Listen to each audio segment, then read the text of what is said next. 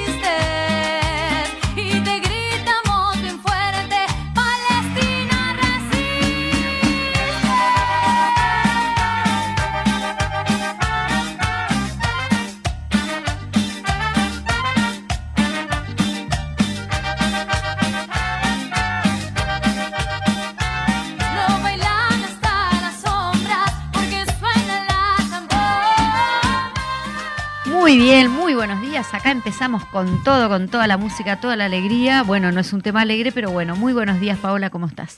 Muy buen mediodía para todos y todas. Antes de arrancar con nada, le quiero decir a la gente eh, que nosotros siempre promocionamos que pueden escuchar eh, la radio online por radiofenix.uy, que actualmente no está funcionando el dominio, pero si van a, mm, eh, al Play Store para bajarse las aplicaciones, ah, ponen Radio Fénix, mm. se bajan la aplicación y ahí nos pueden escuchar sin ningún tipo de inconveniente. Exacta, muy buena aclaración. Incluso tienen que hacerlo en un lugar que tengan wifi porque si tienen los datos móviles se los comen. No, bueno, cada uno ve cómo lo resuelve, pero en realidad hay gente que tiene datos móviles, puede ser. Muy buena, muy buena. Es bajar una aplicación, es, es, un, es un toquecito nada más. Sí, hemos tenido algunos este, comentarios, algunas este, críticas en cuanto a eso, críticas en el buen sentido. Este, bueno, pasen, pasen. Estamos recibiendo ya aquí a nuestros invitados del día de hoy nos, están mirando por la ventana, como esto entramos, no entramos. Sí, en el día de hoy vamos a tener en el segundo bloque, en la entrevista, eh, al diputado Ubaldo Aita, que vamos a estar conversando en relación a, la situación de, Palestina, de solidaridad con Palestina. Y, y, conjuntamente también vamos a tener a la, la columna de la diputada Ana Olivera pero en este caso este, con nosotros aquí en el estudio. Para nosotros un gran, un gran placer poder tenerlos porque sabemos que la actividad del Parlamento a veces amerita que este, no puedan venir y que las entrevistas o, las columnas sean audio o sean entrevistas por teléfono. Bueno, ¿qué te parece, Majito, entonces si arrancamos este, con la columna de la diputada Ana Olivera, que la tenemos hoy acá, como decía Majito, en vivo para que la podamos disfrutar y escuchar? Este, Ana, ¿cómo andás? Muy buenos días, Ana. Muy bien, llegábamos con el GON, mm. eh, justamente porque estábamos en, reunión este, nuestra, de nuestra pequeña bancada, eh, de alguna manera, bueno, eh, pensando en, en, todas las actividades que tenemos por delante esta semana todavía y la semana que viene. Y efectivamente todos ustedes saben que la mayor parte de las veces grabo el día martes, este, porque los miércoles a esta hora tenemos sesión, eh, tengo comisión, tenemos diferentes actividades, pero me parecía que valía la pena, y justamente hoy no se daban esas condicionantes, dado que tuvimos un plenario nacional eh, del Frente Amplio el sábado pasado, tema del que eh, hablé en mi última columna, y además que no podemos obviar porque está en el área parlamentaria eh, el tema vinculado con la conferencia de prensa que ayer realizamos desde el Frente Amplio, eh, tomando lo sucedido, lo, denunciado eh, inicialmente en la diaria en relación al espionaje, a la solicitud de espionaje, a la solicitud de datos para extorsionar a dos senadores. Por lo tanto, nos parecía que teníamos que esperar este, a lo que sucedía el día de ayer para hacer la columna. Muy bien. Entonces, dicho esto, comienzo con la columna diciendo que efectivamente tuvimos un, muy buen plenario desde mi punto de vista el día sábado, eh, con argumentaciones respecto a lo fundamental que el plenario que tenía que, tenía que resolver, que es nuestro rechazo a la reforma jubilatoria. Y tenemos que machacar que es solo una reforma jubilatoria. La declaración del Frente Amplio, además la, resolución que adoptó sobre la reforma jubilatoria, ratifica en primera instancia lo que hemos hablado ya varias veces, que es la resolución de la mesa política de principio de mes, en la cual dábamos los principales argumentos en contra de la reforma. El primero de todo, que eh, no es una reforma de la seguridad social, por eso insistimos en reforma jubilatoria. En segundo lugar, porque no fue más allá de todo lo que ellos insisten en crear este, como, como discurso, eh, que fue hecha con un diálogo inusitado, nunca visto sobre estos temas, como dijo el ministro Mieres en su comparecencia en el Senado, en realidad con cero diálogo. Sí. Eh, y por esa razón, hoy, hasta hace un ratito, recién estábamos con el compañero Juan Castillo, que, que estaba hoy suplantando a Óscar Andrade en la comisión, seguimos recibiendo delegaciones. Eh, en tercer lugar, porque pura y exclusivamente eh, recarga sobre los hombros de los trabajadores la reforma que se plantea. En tercer lugar, porque mayoritariamente, como dice nuestra resolución, es decir, primero que nada, eh, lo que hace es extender los años para jubilarse, la cantidad de años para jubilarse, pero simultáneamente con eso la mayoría, además de tener que trabajar más, va a ganar menos. Y además de todo eso hay otros elementos vinculados con el tema de las pensiones, es decir, bueno, hay toda otra serie de elementos por los cuales nosotros rechazamos sustantivamente y de plano la reforma. Y al mismo tiempo, y quiero leerlo pausadamente, si no, porque como fue el tema quizás de principal debate, porque creo que lo más importante de todo es que unánimemente rechaza eh, el plenario nacional del Frente de la Reforma, leer muy brevemente el párrafo, eh, que, que es lo que estuvo más en discusión, que dice, el Frente Amplio, a los efectos de aportar a la discusión parlamentaria y a que las propuestas de la sociedad reciban el tratamiento que merecen, es decir, hay decenas de organizaciones, sindicatos, cámaras que están pasando hoy por la Comisión del Senado, crea un grupo de trabajo encabezado por Presidencia del Frente Amplio, integrado por las coordinaciones de las bancadas del Senado y diputados y por la Comisión de Seguridad Social. Esto es, los dos compañeros que han estado coordinando toda esta tarea, que son eh, nuestro compañero Juan Castillo y nuestro compañero Jorge Polgar, y al mismo tiempo los tres integrantes de la comisión este, que no les gusta que les digamos que son técnicos, porque en realidad han aportado muchísimo políticamente, que es Ernesto Murro, Pepe Von Garner y Jimena Pardo. Estos, ¿verdad?, serían los que harían el, seguimiento, que analizará la discusión analizará la discusión, no es que allí se vayan a tomar las resoluciones. Exacto. E informará a la mesa política. La bancada bicameral del Frente Amplio actuará y resolverá todas y cada una de las votaciones en unidad de acción. No votará ningún artículo cuya aprobación redunde en una limitación, supresión o retroceso actual o futuro de algún derecho vigente para los colectivos y las personas vinculadas a la seguridad social, con excepción de los referidos a las situaciones de privilegio, por ejemplo, de la caja militar. y el último párrafo, que me parece sustantivo, que esto no es un problema eh, que tiene que ver con la mesa política del Frente Amplio, que tiene que ver con el plenario, que tiene que ver con las dos cámaras, sino que tiene que ver con el conjunto del movimiento popular, dice, el Frente Amplio organizará una campaña territorial defendiendo su posición y reitera su compromiso con una reforma de la seguridad social integral, construida con el más amplio diálogo social, basada en el principio de universalidad y solidaridad, que defienda y profundice los avances logrados por las luchas populares y los cambios realizados durante los gobiernos frente amplistas. Así culmina la resolución del, del, plenario del pasado sábado que nos parecía que valía la pena, más allá de decir decirlo con mis palabras, que este aspecto, eh, que fue quizás el que más discutimos, ¿verdad? Que eh, decirlo tal cual eh, fue aprobado por una amplísima mayoría.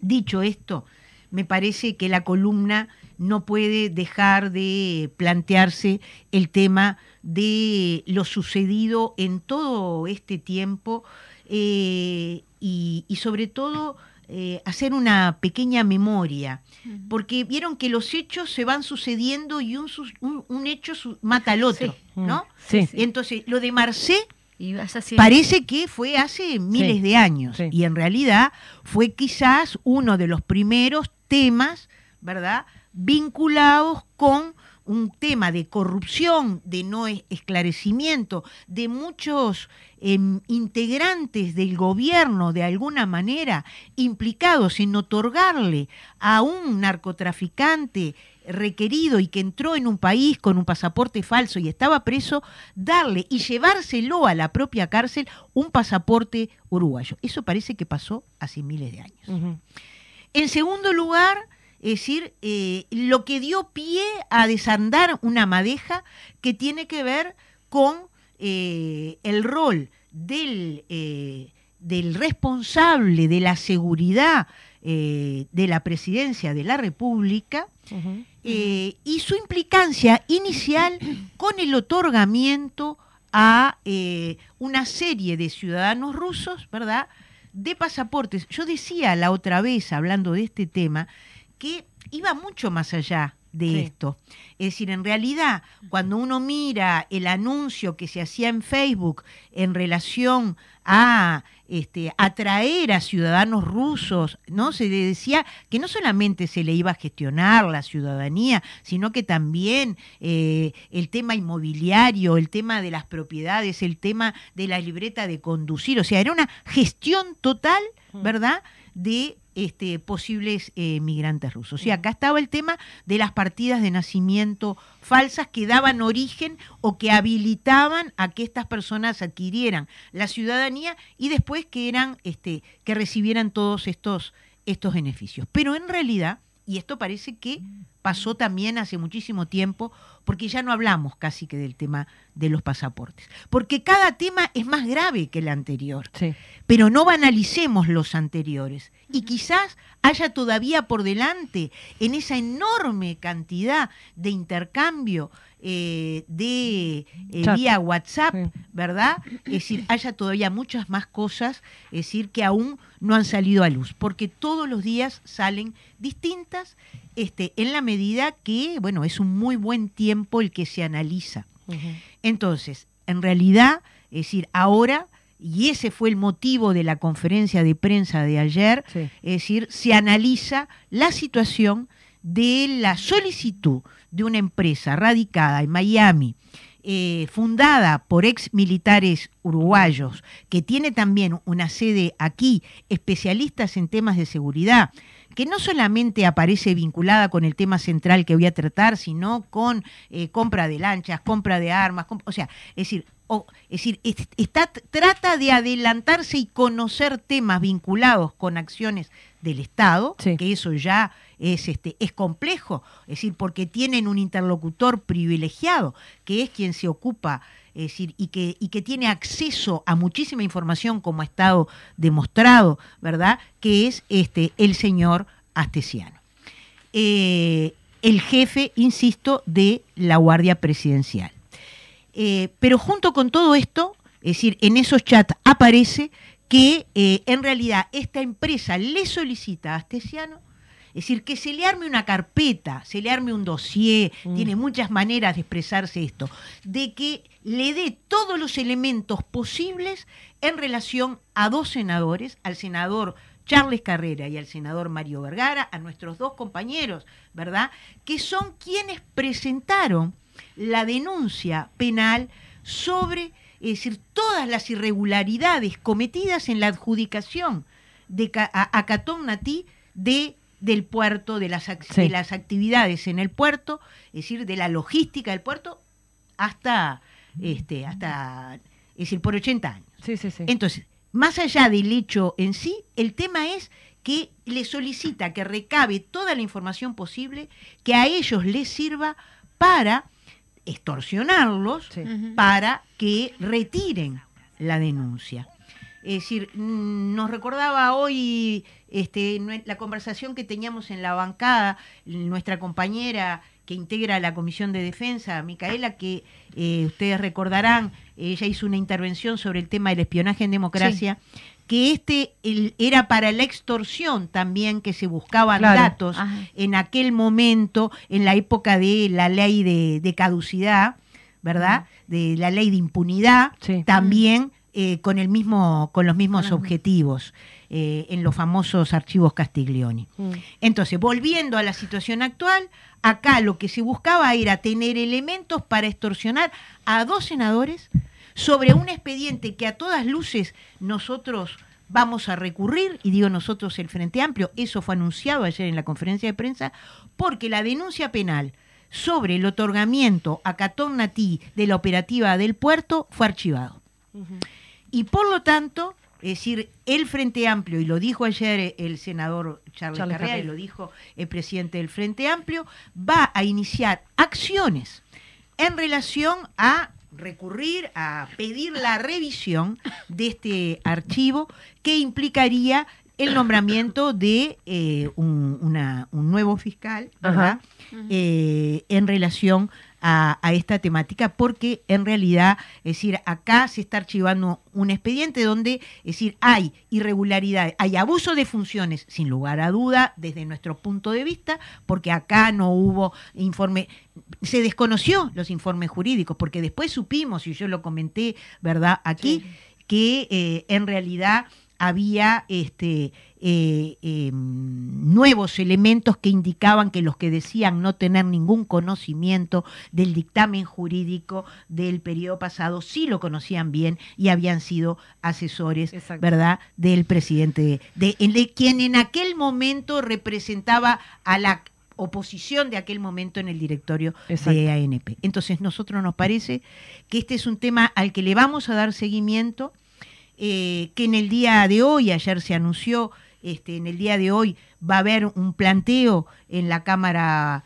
eh, a, a los senadores para que todo el sistema político se, re- Se- manifieste Mm. en relación a este tema, aunque algunos lo han comenzado a hacer individualmente, Sí. porque ustedes saben que los fueros, como nos han dicho muchas veces, no son de cada uno de nosotros y nosotras, sino que son del Poder Legislativo, que pertenecen al Poder Legislativo. Por lo tanto, aquí hay una cuestión de fueros, se ha estado eh, intentando espionar o espionando y pagando ese espionaje, ¿verdad? Este, para presionar a dos senadores este, de la República. Creo que de esto hay más elementos, hay otros elementos y eso ha llevado a que la fiscal además esté abriendo una segunda causa este, eh, más vinculada con la actuación policial.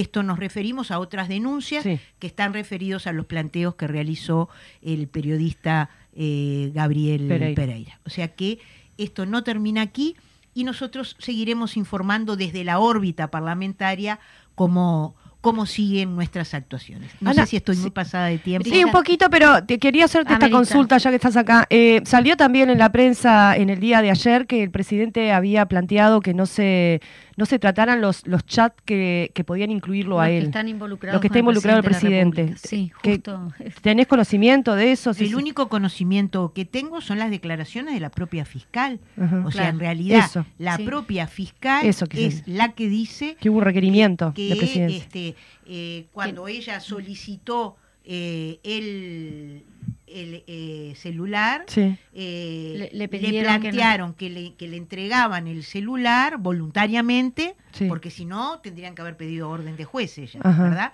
Es decir, que se lo entregaban voluntariamente, pero que la condición que eh, pedían era que no se analizaran los chats entre eh, el presidente, o sea, los que hacían referencia a la vida de- del presidente. Bien. Es ella misma La la, que lo que, dice. lo manifestó.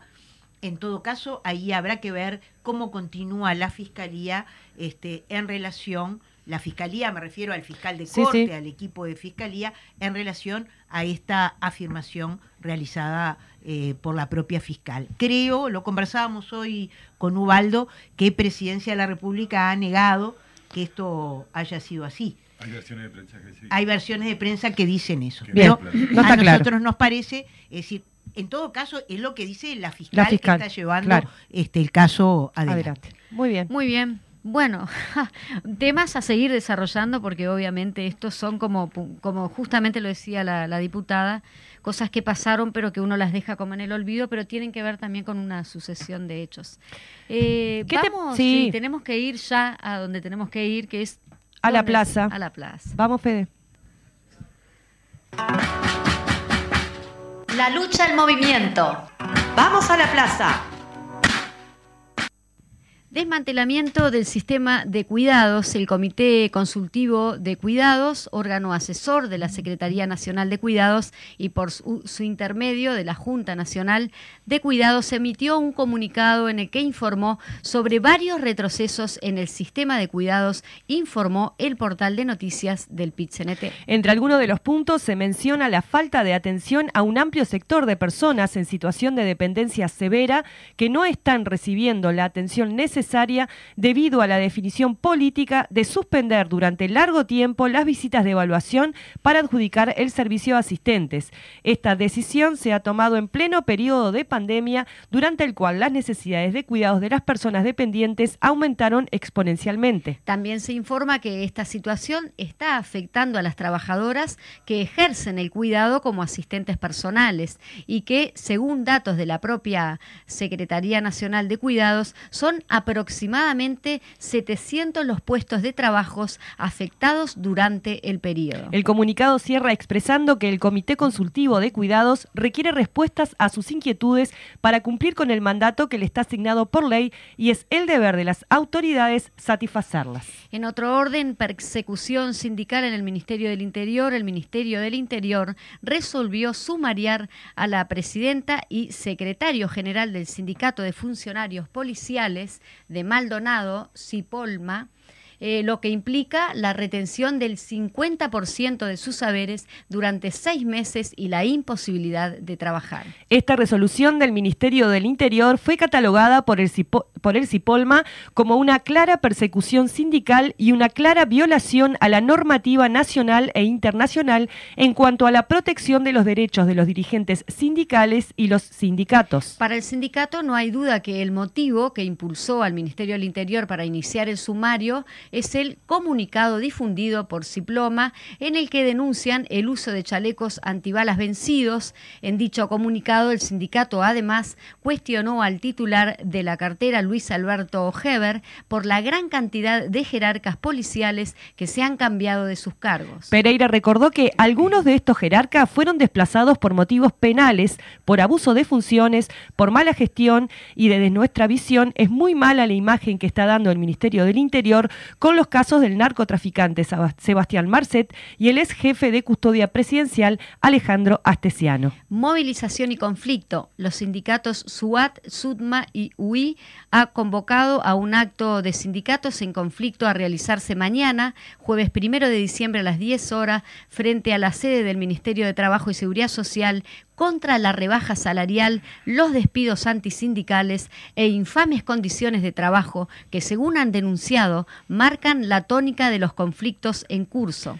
Los sindicatos se pronunciaron mediante un comunicado de prensa en el que señalan que las empresas pesqueras despiden a los trabajadores por hacer huelgas. La patronal del taxímetro quiere asumir a los trabajadores, eh, sumir a los trabajadores a la servidumbre y el Ministerio de Transporte y Obras Públicas impone una rebaja salarial del 50% a los ferroviarios. Los trabajadores del camión y la logística sufrieron persecuciones y jornadas de trabajo esclavizantes y los de la industria de la carne también perseguidos de manera descarada, tampoco nos es ajena la reforma de la seguridad social y la privatización del agua potable. Policías policiales canarios rechazan reforma jubilatoria. La comisión directiva del Sindicato de Policías Agremiados Canarios emitió un comunicado donde informa que el próximo 30 de noviembre la Coordinadora Nacional de Sindicatos Policiales concurrirá a la comisión parlamentaria que trata el proyecto de reforma de seguridad social. El gremio que integra la coordinadora ha declarado que dicho proyecto de reforma previsional es nefasto para cualquier trabajador y trabajador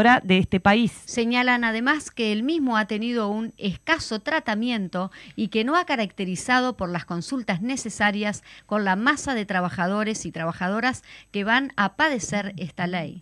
En lo que comprende a lo policial, argumenta el texto, no se tomaron en cuenta derivaciones y nexos causales provenientes de la salud mental y mucho menos la insalubridad en la mayoría de los servicios policiales, informó el Popular Web. Paro en la salud. La Federación Uruguaya de Salud, FUS, anunció un paro nacional de 24 horas para el jueves primero de diciembre. Los trabajadores de la salud privada se concentrarán a las 9 en la Plaza Minnesota en contra de los seguros de paro, los despidos en el CASMU y en defensa del Sistema Nacional Integrado de Salud, detalló el secretario. Desde allí marcharán hacia la sede del CASMU, ubicada en la avenida 8 de octubre. Hasta el momento hay 150 trabajadores del CASMU en seguro de paro y 61, y 61 perdón, fueron despedidos, informó la diaria.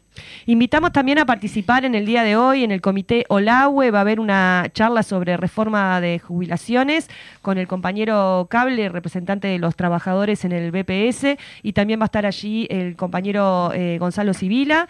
En Parma y Arrieta a las 19 horas están invitados y invitadas a, a participar. Buenísimo, pero quedamos ahí cuando terminó la columna Ana, dijimos, bueno, no nos da, dimos todas las noticias, encima nos dio para pasar otra que no la teníamos en la grilla. Impecable. Impecable maravilloso. Bueno, eh, si te parece, Majito, nos vamos... a un corte y luego ya volvemos con el diputado Ubaldo Aita, que ya está presente desde el inicio del programa aquí con Ana Olivera. Le damos la bienvenida. Vamos, Fede, al corte.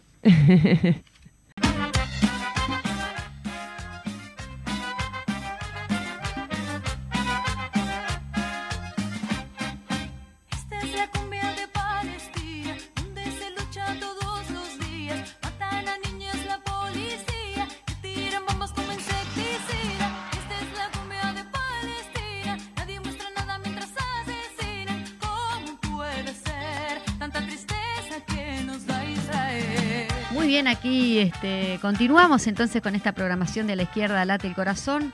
Tenemos, ya le vamos a dar la bienvenida al diputado Ubaldo Aita, que hoy eh, amerita la temática 29 de noviembre, solidaridad con el pueblo palestino. ¿Qué significa esto, Ubaldo? Bueno, eh, buenos, días. buenos, días. Estamos ahí al borde del cambio de los augurios, pero sí, buenos días por ahora. Y un gusto estar de nuevo con ustedes. Eh, y sí, este, bueno, quizá lo primero que, podamos decir es que nosotros a, nivel del Parlamento se, están establecidos lo que llaman grupos de amistad interparlamentaria con los diferentes países del mundo. Y nosotros integramos en este caso este, el grupo de amistad interparlamentaria con Palestina, por lo cual, y en función además de una definición política de nuestro partido, este, seguimos la situación de Palestina lo, lo más cerca que podamos, ¿no? Entonces, en el día de ayer este, se celebró, y esto es una decisión de, Naciones Unidas, que todos los 29 de noviembre se celebre o se conmemore o se recuerde el Día Internacional de Solidaridad con Palestina, en función de que, bueno, eh, el 29 de noviembre del año 48 creo que fue, se, se estableció lo que se conoce como la Resolución 181 de Naciones Unidas, donde se establece la existencia de los dos estados, el Estado palestino y el Estado de Israel. A partir del, del año 77, Naciones Unidas toma eh, esta, eh, esta resolución de que el 29 de noviembre efectivamente se realice este Día Internacional de Solidaridad, Solidaridad con Palestina. Y creo que es un momento bien interesante para que podamos este, reflexionar sobre la cuestión, sobre la situación de Palestina. Quizás una cifra este, eh, nos dé, nos dé una, una noción de cómo es la situación hoy en Palestina con ocupación del territorio palestino por parte de las fuerzas, eh, de las fuerzas Armadas de Israel y con un saldo de lo que va del año 200 muertos civiles. Tremendo. Aparte un cambio ahora de autoridades del responsable de seguridad que es tremendo. O sea, es como salir de Guatemala y entrar a Guatepeor, por decirlo de alguna manera. saben que, que, además hubieron cambio de autoridades políticas. Eh, entonces, en ese sentido, también el, el panorama o la perspectiva es un poco más, más complicada este, en, la medida en que las fuerzas que, que, han ganado son fuerzas que, promueven las, el supremacismo racial, eh, la xenofobia, son de orden, de orden o, de calidad fascística, fascista, digamos, de esta fuerza. todo eso hace de una situación en la que Palestina este, ayer hubieron cinco muertos en, Palestina. Entonces, este, Palestina está viviendo una situación extremadamente grave que necesita de la solidaridad internacional y, en ese sentido este, nosotros estamos promoviendo que en el Parlamento uruguayo haya una sesión destinada al, a, la, recordar el Día Internacional de Solidaridad con Palestina. Eso, bueno, se tendrá que definir a nivel de, todos los partidos, pero es nuestro interés promover, esto. Este, porque además existe particularmente para, el Uruguay una preocupación que, hay que medirla en términos políticos y es el viraje que ha tenido en, lo que se llama la cuestión palestina el gobierno, el gobierno uruguayo. Eh, Uruguay tenía lo que podría llamarse una política de Estado respecto a la cuestión palestina, que, eh, que tenía como base eh, el reconocimiento de la coexistencia de los dos Estados y fundamentalmente reconocer el estatuto jurídico que tiene Jerusalén como, eh, Jerusalén como, como, como capital de, estos estados. ¿no? Eh, eh, Jerusalén tiene un estatuto jurídico muy particular en la que los estados se comprometen a no hacer ninguna innovación. Este, y, en ese, eh, y en ese sentido, Israel permanentemente, además, ha, avanzado sobre este, Jerusalén Oriental y, en ese, y, por lo tanto, claramente generando situaciones este, extremadamente complicada. Jerusalén, eh, perdón, eh, para, para entender lo que dijiste, ¿es la capital de los dos eh, estados? Ahí va. Pero Jerusalén este corresponde... Ahí va, tiene como una división, ahí va. Corresponde a este, Palestina. En ese caso, pero hay un compromiso además de dar y un estatuto jurídico mm. particular que tiene Jerusalén porque además Jerusalén tiene las particularidades de ser eh, la ciudad sagrada de, de las tres religiones monoteístas. Tiene todo un conjunto de condiciones que lo hacen de, eh, digamos, este, merecedora de este estatuto particular. Israel no lo ha respetado y sigue avanzando sobre, sobre Jerusalén Oriental, pero en lo que veníamos hablando del cambio de posicionamiento de nuestro gobierno, el presidente ha dicho que antes de terminar el mandato va a establecer una oficina comercial. Y eso es una decisión que violenta el posicionamiento de todos los estados del mundo que se comprometieron a respetar ese estatuto jurídico que tiene Israel que, y, no a establecer, por ejemplo, representaciones nacionales en los países. Entonces, nosotros, sobre la base de, de, de, un conjunto de modificaciones, de votaciones que se han hecho en Naciones Unidas, que Uruguay votaba afirmativamente y que el gobierno uruguayo en este gobierno pasó a abstenerse. Y en función de esta afirmación que, que ha hecho el, presidente de la República de, antes de terminar su mandato, establecer una oficina comercial y tecnológica, creo que así la definió, este, en Jerusalén, nosotros realizamos un pedido de informe que por lo que me acaban de, avisar los compañeros que trabajan en el despacho, este, llegó la respuesta, pero no tengo el conocimiento de, ahora estricto de la respuesta. Llegó al borde del plazo, como siempre, como casi siempre. Bueno, pero llegó, porque ese informe, que no llega. A veces hay que, reiterarlo. Y precisamente tiene que ver como por qué Uruguay ha cambiado su orientación en materia de política hacia la cuestión palestina, por qué pasó a abstenerse en votaciones extremadamente importantes para las condiciones de vida del, pueblo palestino. Nosotros tenemos que saber que Palestina además, eh, los palestinos reclaman su derecho a volver a la tierra, a, sus tierras, porque en Siria, en el Líbano, en Jordania, hay palestinos que no pueden volver a su tierra porque no tienen este, condiciones para, para, estar ahí. A esto Israel se opone, se opone fervientemente. Y bueno, nos parece que fundamentalmente el, gobierno uruguayo debiera retomar lo que reitero, lo que fueron políticas este, que eh, traspasaron los gobiernos anteriores este, y, que además hacen a la identidad de la política exterior uruguaya en, términos de los respetos a, los, a los acuerdos y además, eh, por si fuera poco esto, Uruguay pasa a integrar una lista de pequeñísimos países este, que se abstienen o votan contrario a, las resoluciones en torno a la cuestión palestina en Naciones Unidas.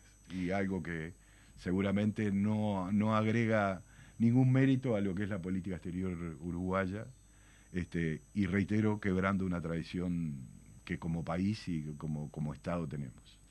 El otro día fue, estuvo presente un compañero eh, en representación del pueblo de Haití en el grupo de los 41, donde nos reunimos los delegados del Plenario Nacional y para trasladarnos como un poco la, situación, ¿no? Y una de las cosas que planteábamos allí es que para nosotros es muy difícil poder em, eh, entender o dimensionar lo que implica eh, un país que está en una situación, en este caso, de, ocupación, ¿no? de, cómo es la vida cotidiana, porque cuando hablamos de, de Palestina, eh, como en términos generales, algo tan, tan alejado, y estamos hablando de un pueblo, ¿no? De, una cantidad de personas, de, de generación. Ahí va, ¿cuántos son? Cinco millones. Cinco millones.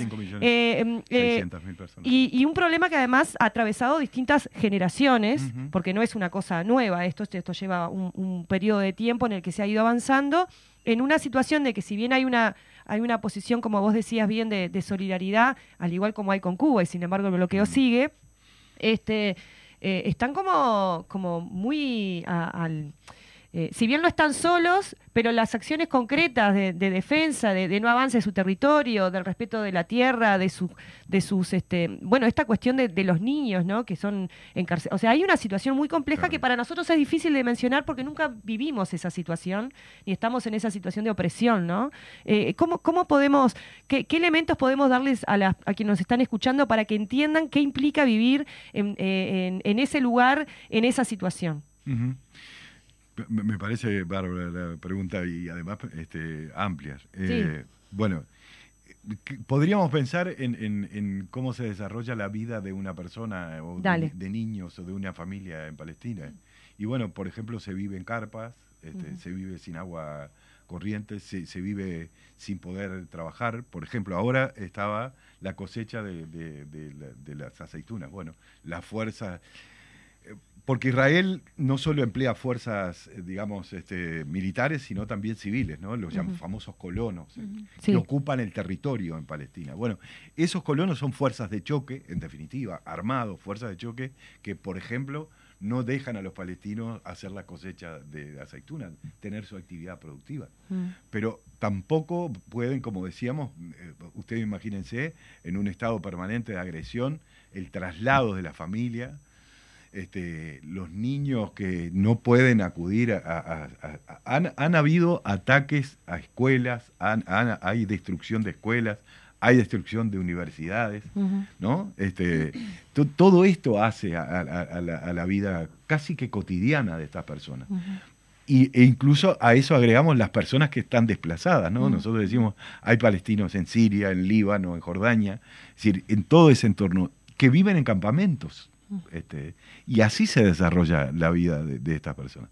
Entonces, este, hay que hacer acciones concretas. Yo creo que falta, por ejemplo, mayor difusión de la situación de Palestina. Por ejemplo, cuando decimos solidaridad con Palestina, ¿cómo la concretamos? todos estos países ¿cómo, que están, eh, ¿cómo se materializa esa solidaridad? Eh, eh, yo creo que, este, bueno, seguir insistiendo en los ámbitos políticos internacionales este, sobre, la, sobre la cuestión palestina y la necesidad de su, resolución. Este, entre otras cosas, yo creo, por ejemplo, Palestina es miembro observador de las Naciones Unidas, no integra las Naciones Unidas. Habría que hacer una campaña para, por ejemplo. O, este, pero a la vez que se respete el derecho.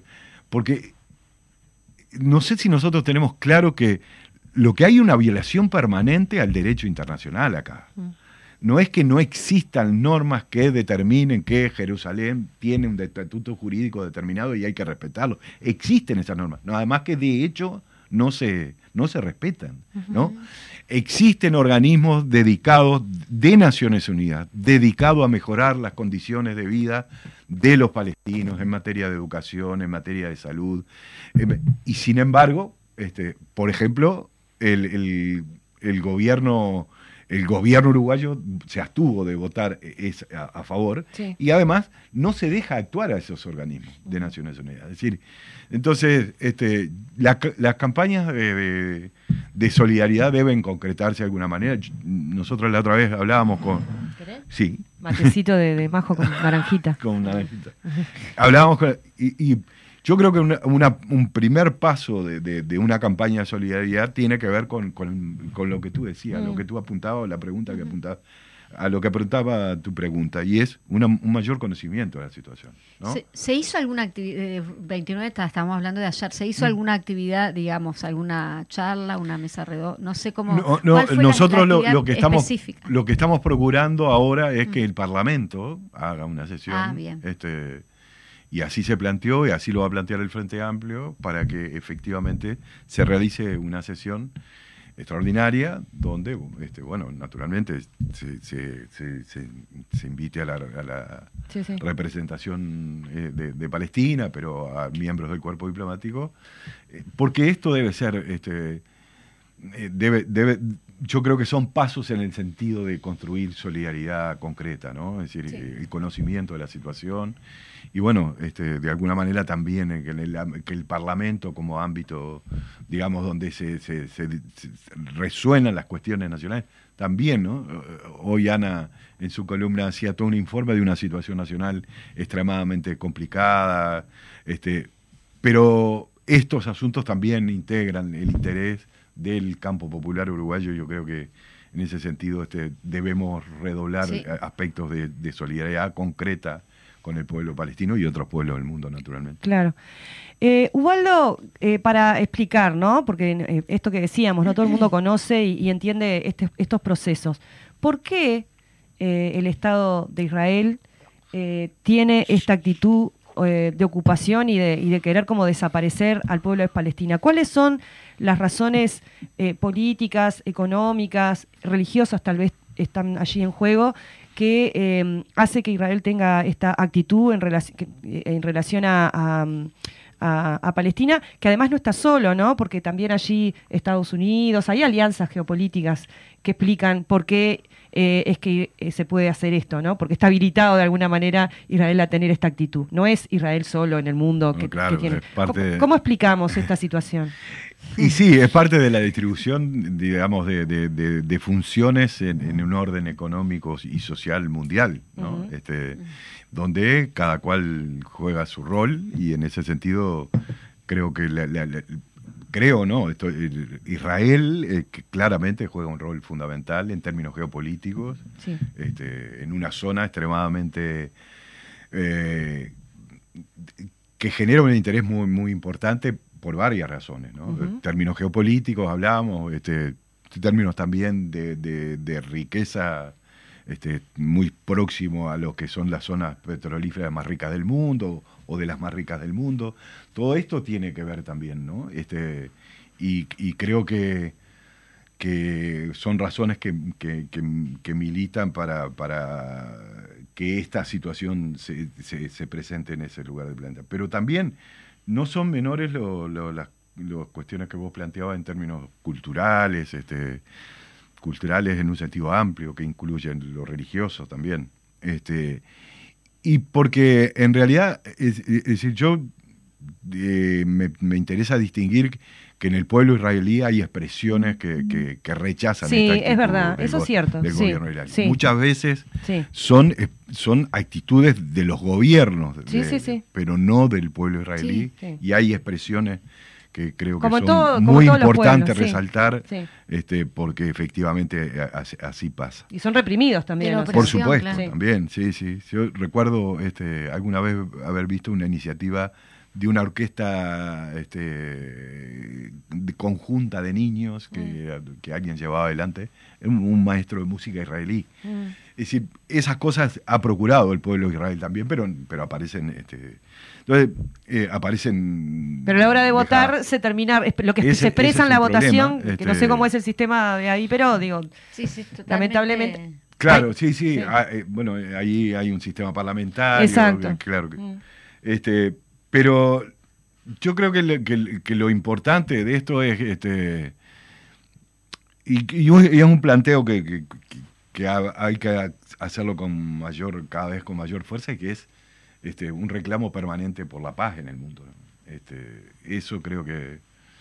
Yo quedé muy contento con... capaz que la expresión no es la, más correcta, pero sí eh, el encuentro de, partidos comunistas y obreros de, este, en, La Habana este, terminó con una declaración donde hay un, para mí un valor, se le otorga un lugar muy importante a la lucha por la paz en el mundo.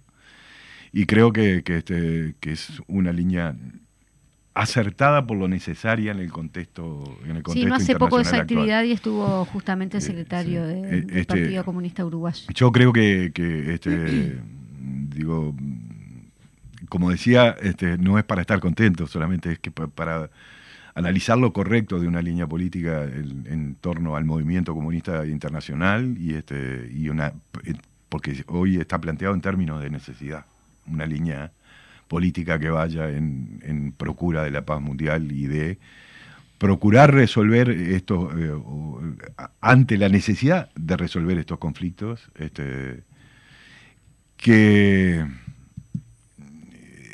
por más que le encontremos razones prácticas, concretas, mm. intereses geopolíticos, intereses económicos, este, no, no, se, no, no, no haya, no, les encontremos explicaciones, pero no exista justificación ninguna para que. No, claro. ¿Verdad? Le encontremos explicaciones. Pero no hay ninguna justificación posible para que aquello de que. este Aquello un poco de que los hombres no hemos aprendido, hombres y mujeres no hemos aprendido a querernos como hermanos. Hemos aprendido muchísimas cosas, pero no hemos aprendido eso todavía. Entonces, este, yo creo que este, a mí eso me enorgullece de, mi partido este, y, creo que hay, una tarea bien importante de llevar adelante este, estas cuestiones, ¿no? De la solidaridad, desde el punto de vista de la solidaridad con los pueblos que sufren en el mundo y una lucha por la paz en el mundo este, se hace impostergable. Yo te saco totalmente de foco, este, si, te, si te parece Ubaldo, porque no, no podemos desconocer también que sos un diputado canario, ¿no? Y las cosas de Canelones obviamente que, importan también y que, y que, y que manejas muy bien. Eh, sacó un comunicado el, Frente Amplio a nivel departamental de Canelones sobre este, el tema de liberal, perdón, liberar la importación de pollos trozados. ¿Qué mm. sería eso para, para, para, el gran público? exactamente. bueno, no, en realidad... este, te tocaron temas, bastante... Pero bueno, este, no, a ver, hace un tiempo este, hubo una resolución del, Ministerio de Ganadería por la que se liberaba la, importación de pollo este, trozado, entero y trozado al Uruguay. ¿Qué implica eso, para Canadá? Eso, eh, con la, digamos, justificación de que eso haría bajar el precio de, la carne aviar en el Uruguay. Eh, eso, eh, ustedes saben que, el, enorme porcentaje, digamos, de, la cadena avícola en, términos de, su producción y su desarrollo está en el departamento de Canelones, sobre todo en la zona del, Santoral. Y eso implica unas 4.500, 5.000 personas. ¿Qué, qué efecto ha tenido esta, eh, esta, esta libre importación de, de pollo trozado? Bueno, que no ha bajado el precio y que está afectando a la producción nacional. Y decir, hay, hay- el otro día se mostraban cifras, este, hay, hay un aumento del consumo per cápita de los uruguayos de carne aviar. Ese aumento lo- se lo está este, comiendo, digamos, la, impo- la importación, Sí. que básicamente lo, llevan adelante dos, dos importadoras acá, que son los que están haciendo el gran negocio. Este, e incluso eh, está afectando aquella parte de la cadena que ha introducido mayor tecnología, que, genera puestos de trabajo, que es lo que, reali- que, lo que eh, venden carne, eh, carne aviar trozada, este, eh, como muslos o, o la Sí, suprema sí. de pollo. Y este, y Lo que vemos entonces- en la bandejita en el supermercado. Entonces, este, aparece. Esto se manejaba con un acuerdo casi que de privados, en la medida en que este, se, se establecía que eh, ante situaciones coyunturales eh, eh, lo- eh, podría ingresar pollo de Brasil de, de- de- hasta 120 ten- toneladas. Con esta liberalización se produjo un ingreso importante, concentrado en los últimos meses, y ha tenido un efecto muy este, negativo sí. en, estos, en estos sectores de la cadena, pero que luego van hacia abajo. Ustedes saben que, que, que básicamente la, la- el- la crianza del pollo se realiza en un régimen de producción familiar, digamos, Sí, ¿no? sí. Pequeños fasoneros que este, y, y en ese sentido este, está afectando a este número tan importante de personas. Hay trascendidos de prensa de, de que el, el gobierno echaría para atrás esta medida este, y, volvería a, controlar o establecer límites a la importación de pollo. Pero eh, creo que el Frente Amplio ha sido activo en este aspecto, no solo, este, digamos, ayer estableciendo la declaración que realizó la mesa política, sino también este, eh, in- introduciendo un- un- una iniciativa de resolución en el Parlamento por lo que se, de- se pide que el Poder Ejecutivo deje, deje sin efecto esta medida de liberar la importación. Así que estamos pendientes de eso. Hay trascendidos de prensa que el, que el Ministerio llevaría adelante esa medida de, de dejar sin efecto eh, la liberalización. Y bueno, estamos esperando. De todas maneras, el próximo martes, perdón, el próximo martes trataríamos esto en la Comisión de Ganadería, esta iniciativa en la Comisión de Ganadería y trataríamos hay bastante consenso a nivel de los partidos de darle un tratamiento urgente a esto. Que además este, este tipo de medidas de cómo aumentan los precios, libe- eh, liberalizo la importación, es una lógica que no que es bien como neoliberal, ¿no? Bien esta cosa de, en vez de, eh, o sea, en vez de atacar eh, el problema de- de- del aumento de precios, ¿no? Y, y ayudar al, al generar políticas que ayuden a los pequeños productores, como decías vos, que haga que la cadena de, de precios no termine en, en el aumento final, digamos, ¿no? Eh, que tampoco es bajarle el precio a los tra- el- porque tiene como esos dos mecanismos de ajuste, ¿no? O te liberalizo la importación o hago que los trabajadores este, cobren menos salarios, ¿no? N- eh, es bien una lógica de visión económica que no atiende la cuestión de fondo y, y que no y que no no parece importarle las consecuencias concretas que tiene como por ejemplo que, que le vaya mal a los a los pequeños productores que los trabajadores no puedan llegar a fin de mes o sea tiene que ver con, con la lógica de la política económica que lleva el gobierno en todos los ámbitos claro. ¿no? Sí, sí. Este, es claramente, son medidas que, ti- que, que- que, bueno, son parte de una concepción de, política económica que, que, que, bueno, este, Favorecer a los tiene, y- tiene como, como eh, digamos, centro esto de combatir la inflación en términos de mercado, ¿no? Es decir, es el mercado el que, este, el, el que regula la- los precios. Sí. Entonces, bueno, yo si tengo una demanda importante, tengo que subir la oferta. claro.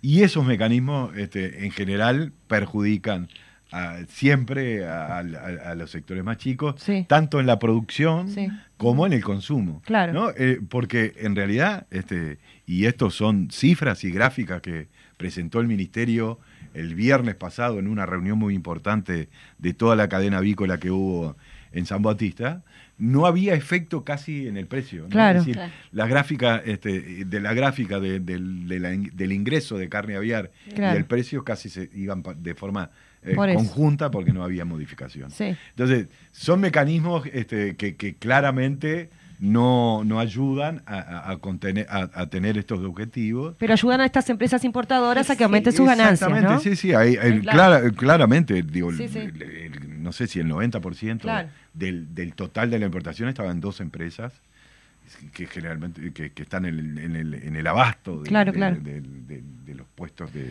de los puestos de venta de carne aviar. Exactamente. Bueno, muy bien, estamos casi finalizando el programa de hoy. Este, la verdad te agradecemos